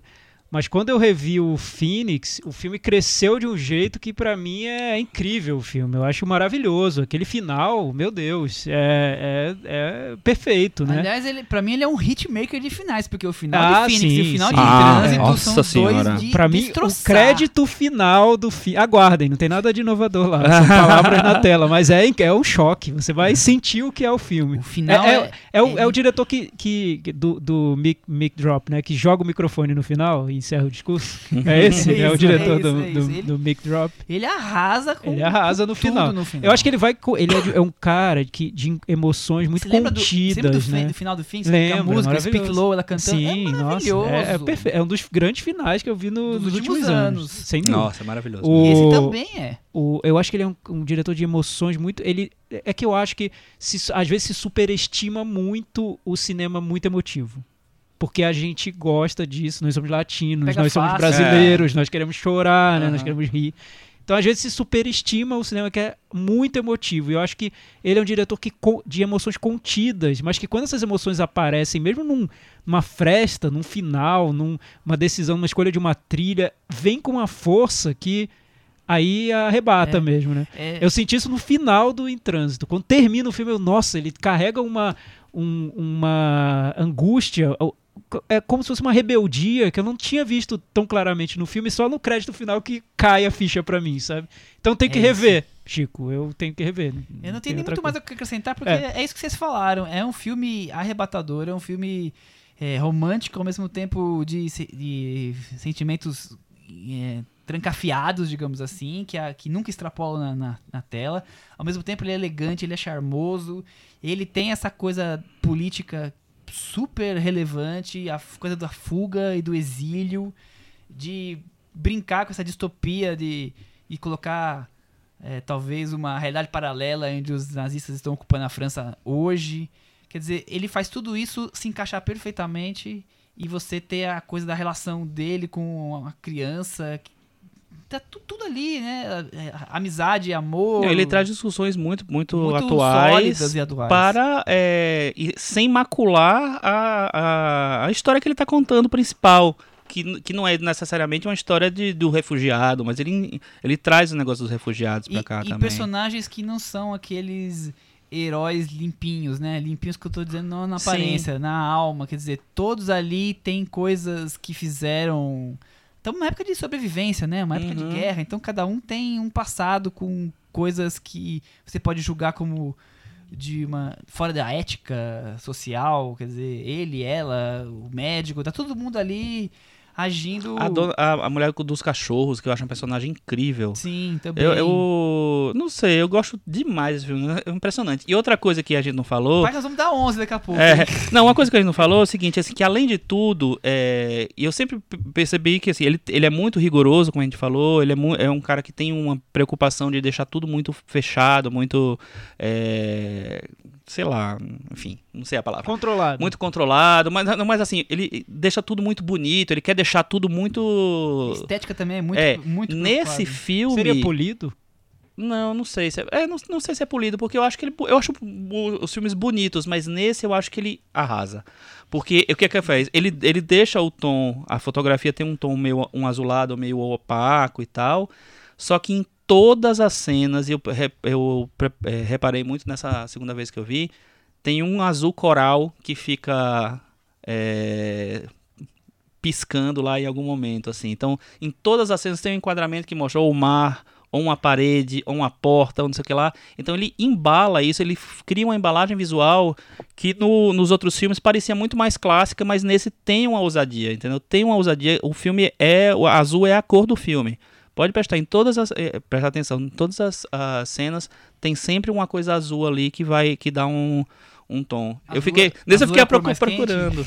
Azul, é a cor muito mais quente. o quê, Chico, no filme? Sei liberdade, lá, sei lá. coisa A liberdade escape azul. pro, o escape pro oceano, enfim. Pode sei. ser, pode ser. Algo mais ou vamos pro Metavaranda, Thiago? Vamos pro Meta Varanda? Vai, Thiago, solta a sua. Então, eu vou dar nota 8, mas eu vou rever e vai subir pra 9. mas eu vou dar nota 8. Eu vou dar nota 8, mas eu vou rever e vai subir, sei lá, pra 11 também. e você, Thiago? Obrigado pela consideração. Eu vou dar nota 10 pro filme. Eita! Temos um 10. Temos o primeiro 10 do Eu ano. acho que é o primeiro 10 É o primeiro da história 10. da varanda. Não, Não, eu já dei já o deu- 10, eu já dei 10. 10. É, não vou ficar Mas eu acho que deve ser o meu segundo 10. Com isso, acho que em trânsito tá numa posição razoável pra boa, né? Um 87 no Uou! Metavaranda. Uau! Deve ser um dos principais do ano. Eu Não, acho. É o principal do ano. É o principal do certeza, ano. É o principal do ano. Menor dúvida disso. Gente, não achei nenhum 10 aqui não, viu? Acho Eu que... dei 10 por me chama pelo seu nome. Ah, olha pode aí. ser. pode Mas em trânsito é melhor. Que isso, Chico? Sério? Bem, Vamos então deixando em trânsito. Fica, acho que a dica pra todos os ouvintes: corram atrás desse filme. É, Corram você deu 10 pra mesmo. Michelle, para seu nome e para o filme do. do. Qual? Manuel, Manuel de Oliveira. Ah, mas aí tudo bem, aí. É tinha outro uma- nível, Aí- né? Mas o que eu ia falar também é o seguinte, assim, o, o Em Trânsito estreou nessa quinta-feira passada É, em São cidades, Paulo, em São Paulo, por salas. exemplo, ele tá em duas salas só. Então realmente vão assistir, porque ele vai deve sair em Uma ou breve. duas semanas ele vai sair de Ou então aí, espalhem, assistam, espalhem esse filme, porque ele merece muito ficar no circuito. Ele tá em outra, várias outras cidades também. Sim, sim. Acho que umas seis, sete cidades no Brasil. Vamos lotar essas salas, gente. É, vale muito a pena e vai assistir pra o outros que eu sei que vai pra Fortaleza, que. Então ele vai correr aí, mas. Boca a boca é importante. Tiago Faria, vamos pro puxadinho da varanda. Vamos pro puxadinho da varanda. Eu tenho certeza que vocês viram muita coisa, né, Michel? Eu Algo vi- especial? Eu vi muita coisa, mas tem um filme que eu pensei em trazer pra varanda discutir, que é o filme também que estreou semana, que é o Border. Filme que ganhou um Setan Regar. Filme sueco dirigido por um Um Sertão Regar, que é a- mostra paralela do de Festival de Cannes. Exatamente. Irani- um diretor iraniano que Ah, é iraniano, ele. iraniano, radicado Ali a base. exatamente radicado na Suécia. É, é o primeiro filme dele, eu acho. Deve ser. Ele me entrevistei com ele super interessante. Eu acho que tá na Folha, então quem quiser. É uma crítica meio, meio entrevista, assim, é- vale a pena ler. Ele termina reclamando que é um absurdo ele perder o Oscar pra Vice, porque. Sério? Aquela maquiagem que fizeram no, no Não é- não é o é prim- bem fraquinha, perto não- do que ele fez. Não é o primeiro, não, é o segundo filme dele. Porque o Border foi indicado ao Oscar de melhor maquiagem. Exato. É.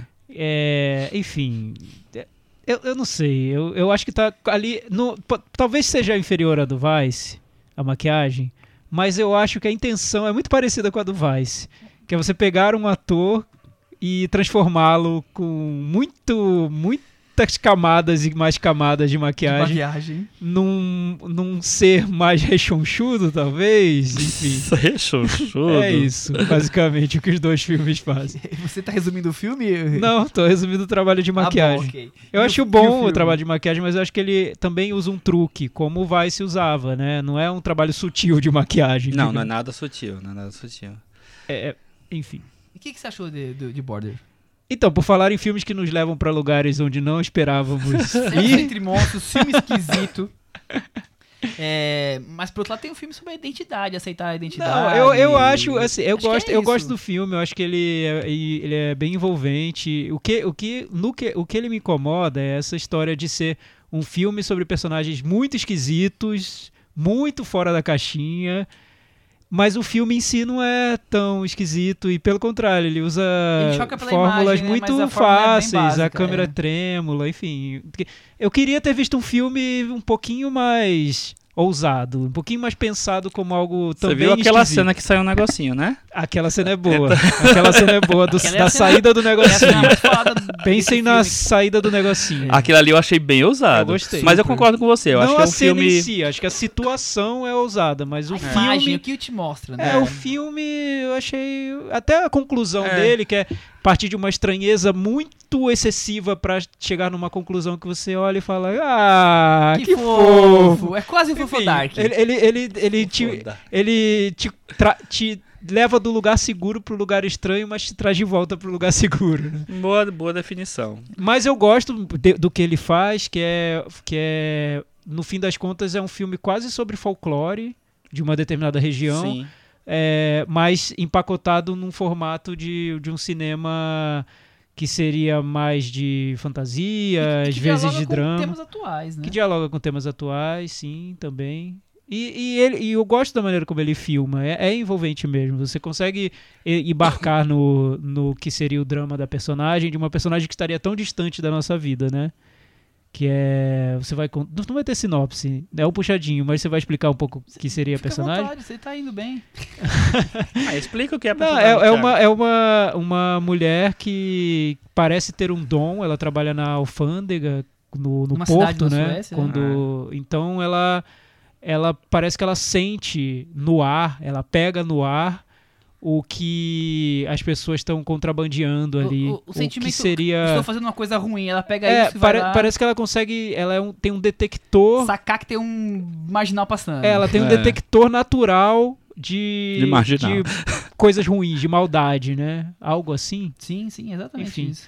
Até o dia em que ela encontra um, um homem que é muito parecido com ela, até fisicamente, também é tão uma- estranho quanto É ela. super estranha, né? É, e, e parece também ter esse, esses dons esquisitos.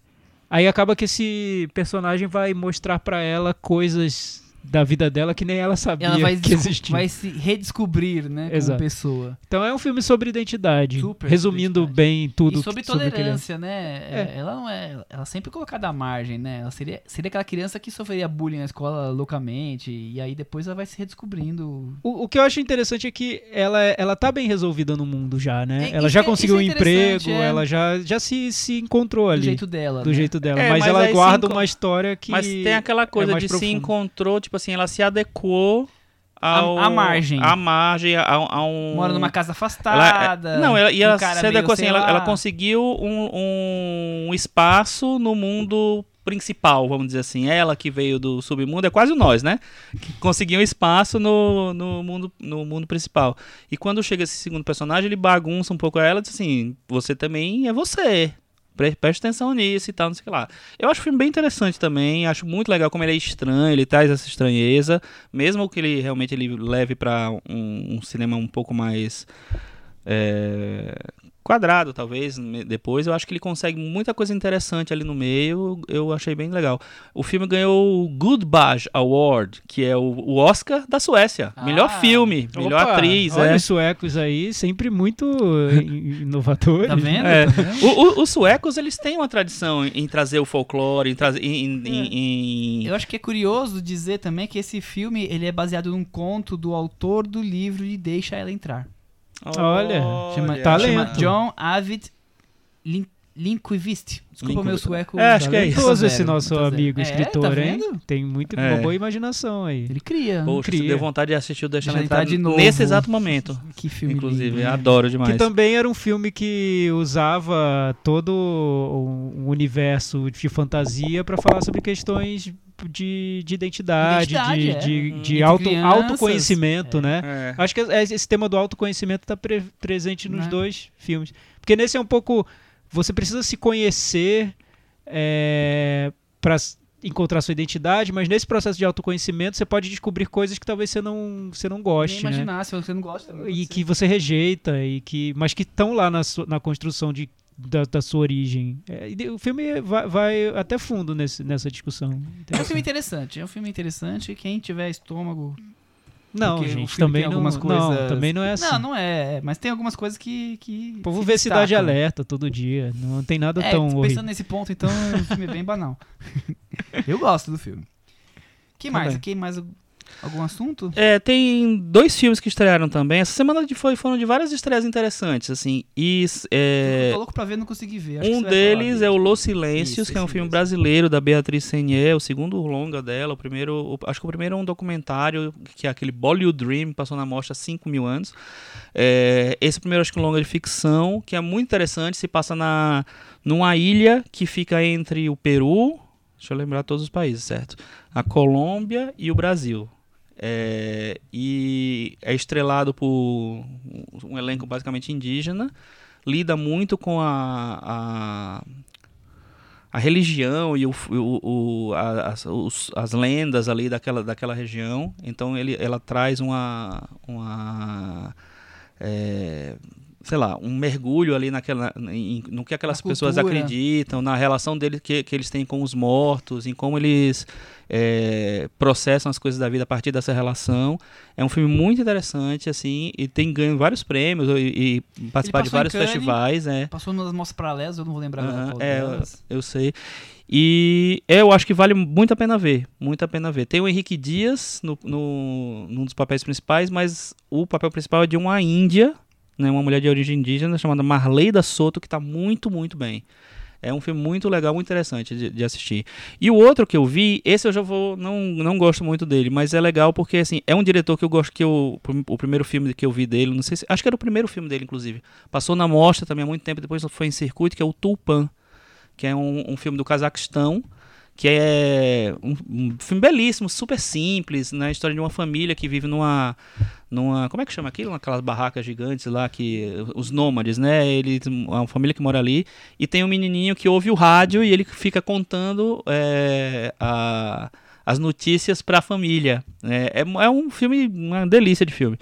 E aí o diretor, ele nunca, nunca tinha feito mais Radicalizou com nada. Aika, né? Eu, eu Totalmente. Você assistiu, né? Assisti Tupã O Aika também? Aika também. É, o Aika, eu achei que ele foi pra um outro lado, assim. Eu não sei se ele, porque ele passou 10 anos sem fazer nada. Ele resolveu fazer um filme que marcasse muito e tal. E pra mim ele exagerou. Porque é, é uma atriz que tá no Tupã, não sei exatamente qual papel que ela faz. Mas que é a protagonista do Aika. Ela tá muito bem, é uma ótima atriz. Mas é a história Ela de uma a melhor mulher. atriz na competição em Cannes. Em Cannes, exatamente, é. competiu. Exatamente. E, a- e ela tá muito bem, ela merece um Super. prêmio mesmo. Mas é aquele É. filme câmera tremida. É. Tragédia pouco é bobagem, é tudo instante. É, não... Tragédia pouco bobagem. É exatamente isso. Assim, ela, a, a mulher consegue sofrer todas as coisas que ela pode sofrer no, no mundo. mundo. E, é, na Rússia, mundo. coisa da- do É. imigrante. O imigrante que vem pra, pra cidade abusado. grande e tal. Tudo é possível e impossível tá acontecendo ali. A câmera tremendo, tremendo, É. tremendo. Então é um filme Eu até acho que ele desgasta. dirige bem. Eu, eu- porque assim, muita gente só faz balançar a câmera e que fica aquela coisa qualquer. Eu acho que ele faz, ele consegue ter uma, uma manipulação da câmera muito boa. Mas É, eu não gostei nada. eu do acho muito gratuito. Eu acho ela ótima, mas eu acho, não gostei nada. Acho do muito gratuito. Acho que a gente já viu esse, esse, esse tipo de drama mil vezes Uhum. com, com mais criatividade. Só a câmera tremendo é, é pouco. Algo mais? Finalmente eu, eu apareci. Olha quem Cris! chegou! Cheguei. Ah, ela tava aqui. Fala, eu finalmente, A Cris não chegou agora, ela está aqui como operadora aqui, de som, tá, gente? quietinha, né, aqui operando o som, finalmente eu assisti a estreia da Nobre aí da Amazon Prime do mês passado, que foi a série Hannah. Aliás, eu assinei a Amazon Prime só pra ver a série Hannah. Olha Meu só, Deus. finalmente Olha só. funcionou esse tipo de, de marketing, funcionou pra mim, que eu falei, não, eu vou assistir a série Hannah. Acho que eu já devo ter falado aqui por quê. Porque é, a, o mote da série é ser o, o reencontro do, do Joey Kinnaman com a que, se- que é a, a dupla do, da série The Killing, né? E fazendo uma versão em série do, do filme do Joe Wright, que é, é o Hannah, prota- protagonizado pela Saoirse Ronan. No filme, quem faz o papel do pai dela é o Eric Bana, e aí ela é uma menina máquina, uma super menina que é treinada pelo pai a se defender sozinha neste mundo cruel. A curiosidade é que nesse filme, ela é, a, a menina, a personagem da Hannah, é interpretada pela Esme Creed Smiles, que é a filha da Samantha Morton.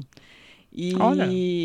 A performance dela é bem legal. Eu vi só os dois primeiros episódios. O pai dela é o Joe Kinnaman. Então dessa, e é curioso também que o Joe Kinnaman e a, e a Mariah Reynolds estão em lados opostos dessa vez. Eles não, no The eles fazem uma dupla de detetives que estão investigando um crime.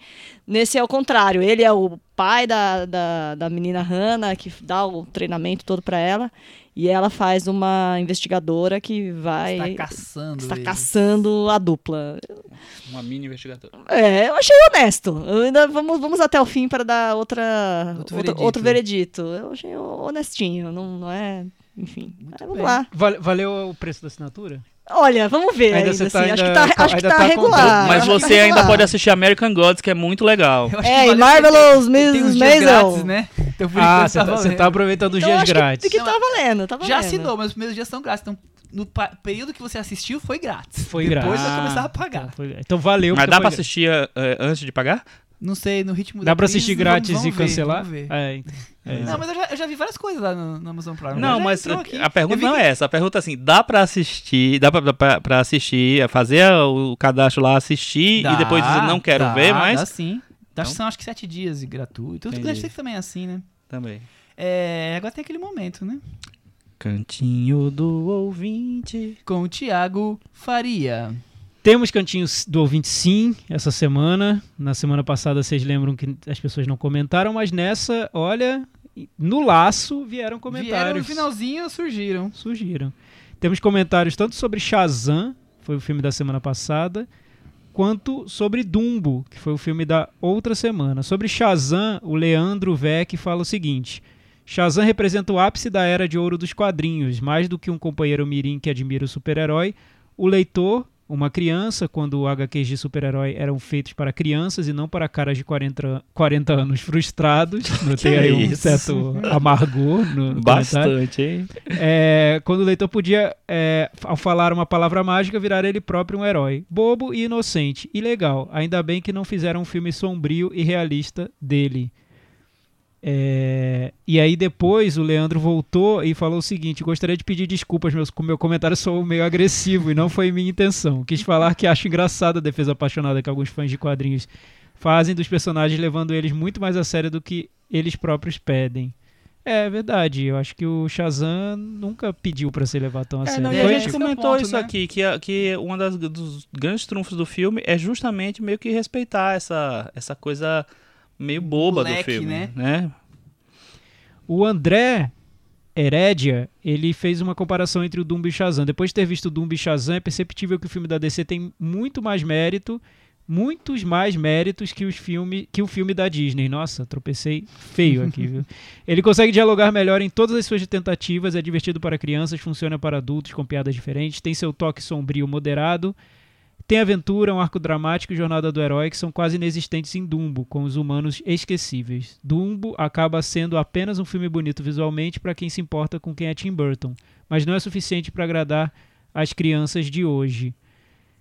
É, PS, tive que ver Shazam dublado às duas horas. Quem tiver problema com criança gritando, não cometa esse erro. Mas eu achei, inter- eu achei interessante essa comparação, mas agora eu acho que ele explicou no final. Porque assim, por que comparar Dumbo com Shazam? Mas eu entendi assim, foi ver com os filhos, Ele né? foi, ver, com, como, as, cri- com como a, um com a filme, criançada. como um filme infantil, praticamente, né? Uma sessão Entendi. dublada, às duas da é. tarde, cheia de Se criança. surpreendeu, né? É. Mas eu acho que é isso. O Shazam ele tem mais frescor porque ele é meio. se assume como um filme mais bobo, Ele mais tem um foco simples. maior num, num público que ele é, ele é pra Sim. todos os públicos, mas tem um foco maior num público, Sim. né? Que é o público mais, mais adolescente. E o Carlos Lira, ele viu Dumbo e disse que até se surpreendeu porque achou o filme melhor do que ele esperava. Ele acha que o diretor, o Tim Burton, consegue impor bons momentos no filme, ainda que seja ligeiro nos dois terços finais. Ele sente que o Tim Burton tem sofrido nos últimos filmes com é, a maneira como ele filma, como ele endereça as tramas. As narrativas não tocam ninguém, são assépticas. E pro Carlos Lira, o cinema do Guilherme Del Toro funciona assim. Ó, polêmica. Polêmica no ar. Olha. Dito tenho isso, o discor- Dumbo não me cativou, mas cativou meus filhos que choraram durante a exibição. Eu tenho, Ah, já eu tenho valeu. discordado muito do Carlos Lira nos últimos tempos, mas nessa eu vou concordar com ele. Eu, eu acho que às vezes o Guilherme Del Toro tem um piloto automático ali. A gente falou um pouquinho disso É. quando falamos sobre Mas em que o filme especificamente? né? Todos. é verdade, é A Cris verdade. que não te ouça. A Cris Não, já, a Cris já não saiu da ela tá lá, ela tá em pesquisando ali outra lugar. coisa. Deve É. estar fazendo compras na Zara É. na internet. Mais ou menos isso. É, e o José Maria Vasconcelos lá no Facebook. O que vocês acharam da semelhança do começo de Nós com Shazam, onde crianças se perdem dos pais em parques de diversão? Achei um ótimo paralelo, né? Nossa, eu não tinha nem Mas muita pensado. coincidência. é. Mas é achei pura coincidência. É, Mas é uma boa lembrança. Também quando, quando eu li o comentário, eu falei, nossa, ele tem toda a é razão. verdade, é verdade, tem razão. Eu acho sempre, sempre legal quando a gente fala sobre filmes que a gente pega, a gente escolhe pauta por causa da, da coincidência da agenda que eles estreiam, a gente começa a notar várias semelhanças entre Do eles. nada, É, né? Do tipo- nada, tipo semelhanças você hoje aparecem. aqui falando do, do Em Trânsito o... Os três com filmes de hoje têm muitas semelhanças. Impressionante. Sessão tripla, Suspira em Trânsito e Border. É isso aí. É isso? Mais alguma coisa? Deixa eu só falar rapidinho. Essa final de semana eu dei um pulo ali na, em Pula Buenos ali. Aires Rápido, um, um bate-volta. e fui no Bafice, que eu sempre quis, quis ir, né? O, é o, O um maior festival- de cinema de Buenos Aires, é como se fosse o É. Do Rio, a Mostra de São É Paulo. como se fosse a mostra. É, ele fala que é cinema independente, mas tem uns, um- uns filmes um pouco maiores também. É, e é muito legal, viu? Acho que vale muito a pena quem conseguir dar um, dar um pulo lá, porque eles têm uma estrutura parecida realmente com a- o Festival do Rio com a Mostra, tem retrospectivas, tem muito filme novo que saiu do festival, principalmente de Berlim, que foi agora há pouco, então eles têm, tinham vários filmes de Berlim. E tem dois filmes que eu achei bem interessantes é, dos que eu vi. O, um deles é o. um- me surpreendeu bastante o filme novo do Kenneth Branagh, que foi meio mal recebido até, em que chama All True. E é, são os últimos dias do Shakespeare. Ele faz o Shakespeare. é, e te- eu acho achei um filme tão bem narrado, tão bem construído, sabe? Uma fotografia lindíssima. parece que ele está pintando quadros ali. Me, me surpreendeu bastante. Acho um, um filme bem interessante. É um dos meus favoritos do Kenneth Branagh, que não é um diretor que eu amo tanto, mas que já teve momentos bem legais. E o que eu mais gostei, eu assisti é um filme chinês de três horas chamado So Long My Son, que ganhou é, os prêmios de ator e de atriz no Festival de Berlim. né? Isso, exatamente, de Berlim. É, o- é um filme dirigido pelo Wang Xiao Xiao. Xiao Xiao. É, que é o diretor de um filme chamado Bici- Bicicletas de Pequim, que passou nos anos 2000 no Brasil, estreou e tal. É, e é a história de um casal é, passa por uma tragédia familiar e tal, e durante muitos anos, assim, é um melodrama, melodrama de verdade, assim, bota melodrama nisso. Douglas Sirk nisso. Mas, né, Douglas Sirk na China, então tem uma diferença. Mas tem isso, tem uma coisa de atravessar as- a- muitas décadas ali, de, de, é, sei lá, mostrar um pouco da, da conjuntura política, mas muito centrado no, no drama do casal, assim. Os atores realmente estão muito bem, maravilhosos. E o filme vale muito a pena ver, porque provavelmente ele vai passar nos festivais aqui. Em algum festival ele vai vir. Se tiver festival, né, aqui. Ah, bem, tem vamos- isso, né? vamos Tivemos- aguardar, Tivemos uma notícia muito triste, né? Que a, a Petrobras tirou os patrocínios né, da, da Mostra de Cinema São Paulo, do Festival do Rio, de, tudo, vários né? outros. Festival de Brasília. Festival de Mas já Brasília. tava favas contadas, né? Tava, mas enfim, né? É a sempre- gente é sempre, sempre espera ruim, que, que, não, que não, não aconteça, né? Mas, enfim, eu acho que é a época da- da- das- dos festivais se reinventarem, fazerem é, festivais menores, mas não deixarem de fazer. Eu acho que é importante que eles existam. É, mas pensando que o Festival do Rio quase não teve no passado. Exatamente, meses, mas assim- Com medo. A mostra acho que acaba saindo. O Festival do Rio. Eu, é, a, um- a Mostra já anunciou medo. coisas, então é, já anunciou data, já anunciou prazo para se Compraram o filme inscrever. Berlim. Compraram, É. vão exibir o filme Berlim. Do... Então eu acho que tem, eu acho que é que ela, ela deve deve estar aí rolando mesmo assim. Mas eu acho que os festivais têm que tudo bem. Eu, acho que é muito importante você trazer muita gente, você fazer um, é, o, é, o evento grande, mas tem que se reinventar nessa Ah, sem época. dúvida. É estado de exceção, se inventa, se reinventa. Mais alguma coisa? É isso? Então eu vou aproveitar a homenagem do Chico e falar. Na semana que vem, tchau, tchau. Tchau, tchau.